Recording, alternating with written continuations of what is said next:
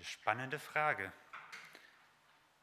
So manch einer denkt vielleicht bei Anbetungsgottesdiensten an einen Lobpreisabend mit einem ganz bestimmten Musikstil.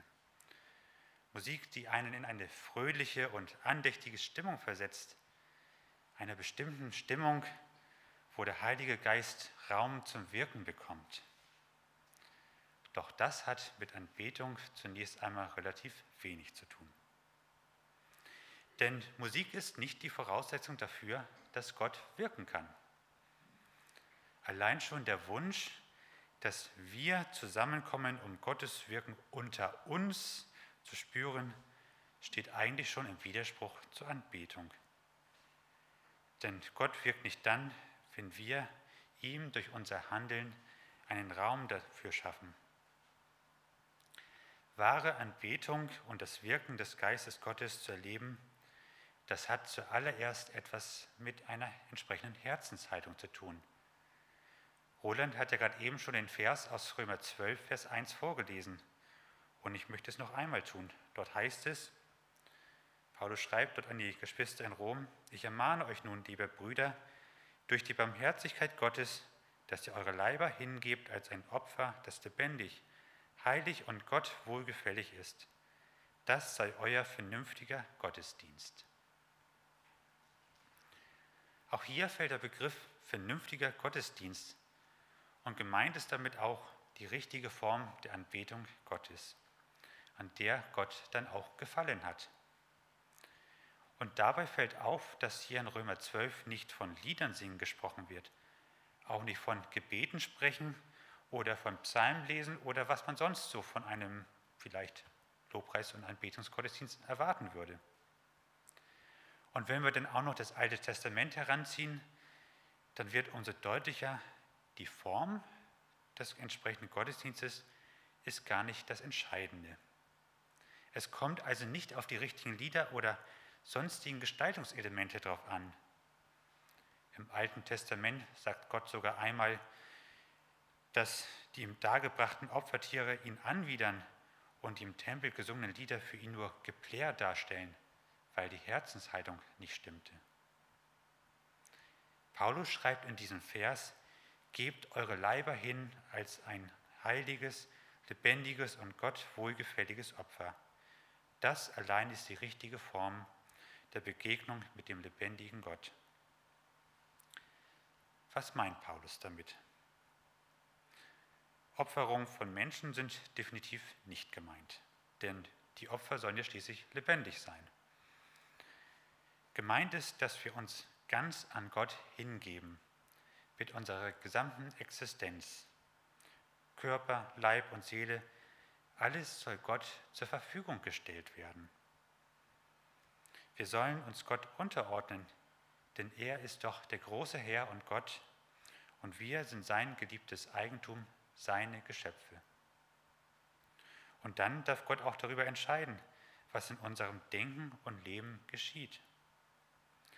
Das klingt vielleicht zuerst einmal negativ, nach irgendwie sowas wie Kadavergehorsam oder Fremdbestimmung, aber das ist es nicht.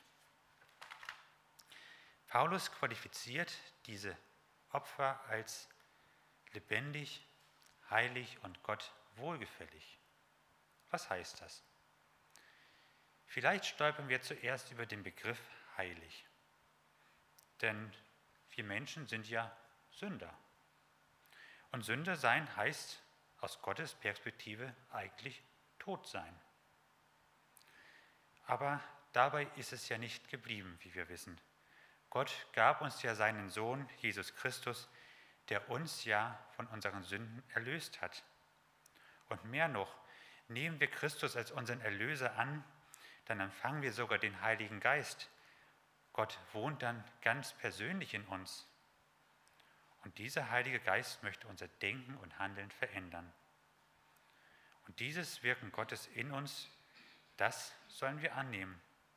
Und wir sollen uns danach ausstrecken, dass Gott unser Leben zu seinem Wohlgefallen verändern darf.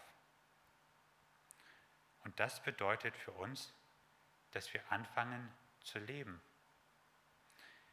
Denn der Gott, der durch seinen Heiligen Geist in uns wohnt und unser Leben verändert, der sagt ja von sich selber, dass er das Leben ist. Anbetung bedeutet daher, dass wir uns in das richtige Verhältnis zu Gott setzen. Gott darf unser Herr sein und unser Leben nach seinem Wohlgefallen gestalten. Wir sind bereit, unser Leben und alles drumherum nicht länger aus unserer weltlichen Perspektive heraus zu betrachten, sondern forschen danach, wie Gott uns und unsere Umwelt sieht und ändern unser Leben entsprechend danach. Heilige Opfer sein heißt auch, daran zu arbeiten, die gottlosen fleischlichen Begierden aus unserem Leben zu entfernen.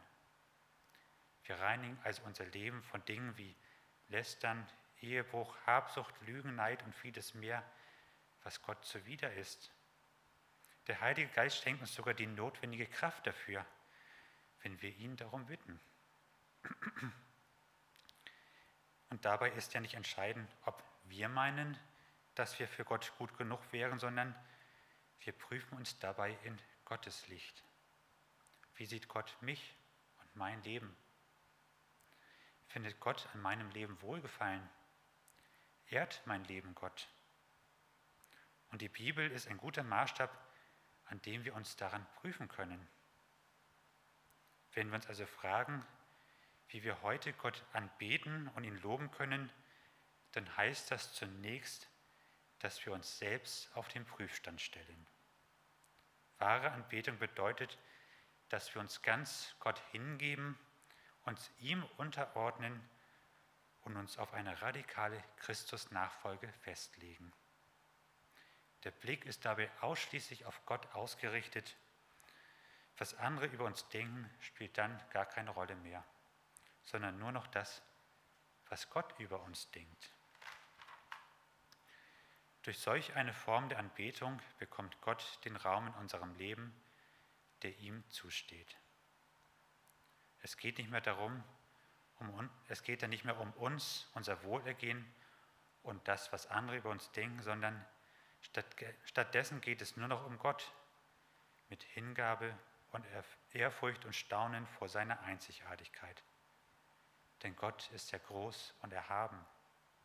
Und er möchte der Herr unseres Lebens sein und uns durch und durch mit seinem Heiligen Geist erfüllen. Und dazu hat er uns ja sogar am Kreuz von Golgatha mit seinem Blut teuer erkauft. Daher wollen wir nun zu Beginn dieser Anbetungszeit einen Moment der Stille haben, in dem wir uns vor Gott prüfen, ob unser, Gott, unser, ob unser Leben Gott als Opfer wohlgefällig ist. Leben wir weil der Heilige Geist in uns wohnt und unser Leben und Denken bestimmen darf und wir ihm folgen? Sind wir heilig, weil wir uns bewusst von unserer Sünde dieser Welt entsagen, Christi Vergebung in unserem Leben angenommen haben und er uns reingewaschen hat? Sind wir Gott wohlgefällig, weil wir uns Gott mit unserem ganzen Leben anvertrauen, vertrauensvoll in seine Hand geben? Daher lasst uns nun erstmal einen Moment stille sein und uns ganz an Gott, auf Gott ausrichten. Denn unsere Hingabe ehrt Gott mehr als jedes Lied, das wir singen werden.